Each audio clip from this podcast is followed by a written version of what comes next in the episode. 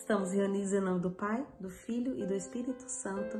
Amém. Estamos no último dia do nosso mês de maio, né? Celebrando aí Pentecostes. E é claro, Maria é a mulher do Pentecostes, ela é a esposa do Espírito Santo, Maria é cheia do Espírito Santo. Então, que nós possamos nos espelhar, nós possamos é, ter Maria como referência, que nós possamos buscar viver como Maria viveu, a sua santidade, a sua busca, a sua espera. Nossa Senhora é a mulher de Pentecostes. Estava lá no cenáculo com os discípulos esperando a promessa. Ela não desistiu, foi até o fim. Espero que você também vá até o fim da sua missão, não desista antes da hora. E nós estamos aí falando dos dogmas, dando uma pincelada, né, na verdade, nos dogmas. E hoje nós vamos falar um pouquinho sobre a Assunção de Nossa Senhora. Eu falei brevemente, eu só dei mais ou menos uma pincelada muito rápida, rápida mesmo. Nós não temos muitos, muitos minutos aqui para você, para que você saiba que esses dogmas existem e que você possa amar muito mais Maria. E a Assunção de Nossa Senhora é celebrada no dia 15 de agosto. E, o que, que diz a Assunção? O que, que é isso?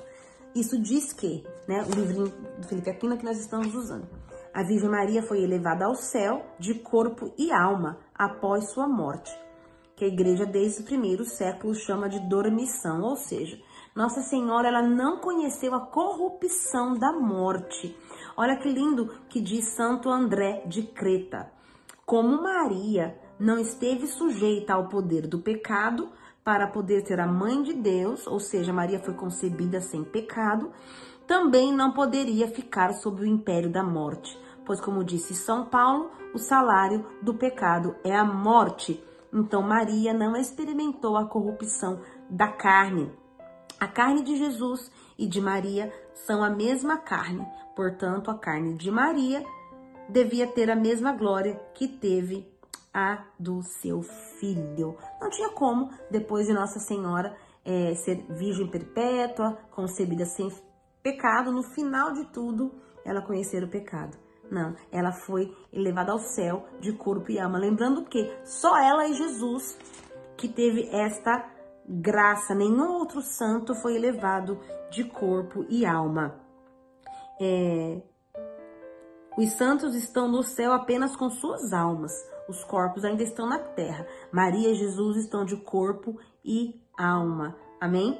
Então é isso que diz o dogma da Assunção. A Assunção de Maria é a vitória da vida sobre a morte, da esperança sobre o pessimismo, do sofrimento sobre o prazer, da humildade sobre a soberba, do amor sobre o egoísmo, da pureza sobre a luxúria, da mansidão sobre o ódio da bondade sobre a inveja, da solicitude sobre a preguiça, enfim, do bem sobre o mal.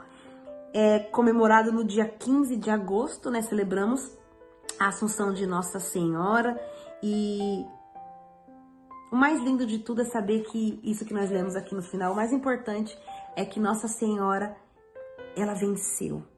Ela venceu a carne, ela venceu a humanidade, ela foi fiel, ela foi santa, o seu corpo não, não conheceu a corrupção. E eu e você ah, temos pelo nosso batismo a graça de nos livrarmos do pecado original.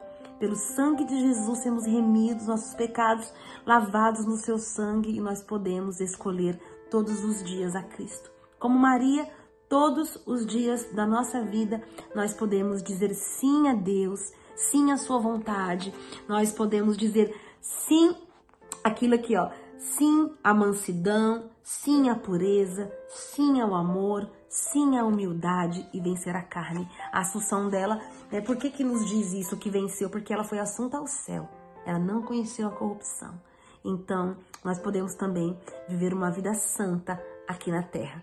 Amém? Que você possa ter é, a convicção de que com as graças de Nossa Senhora e com as graças do seu Filho Jesus, nós conseguimos viver aqui na terra uma vida de santidade. Deus te abençoe e até, até, até amanhã, né? Talvez aí quero começar um vídeo sobre as maravilhas do Sagrado Coração de Jesus. Então, até amanhã, se Deus quiser. Um abraço no seu coração. Deus te abençoe.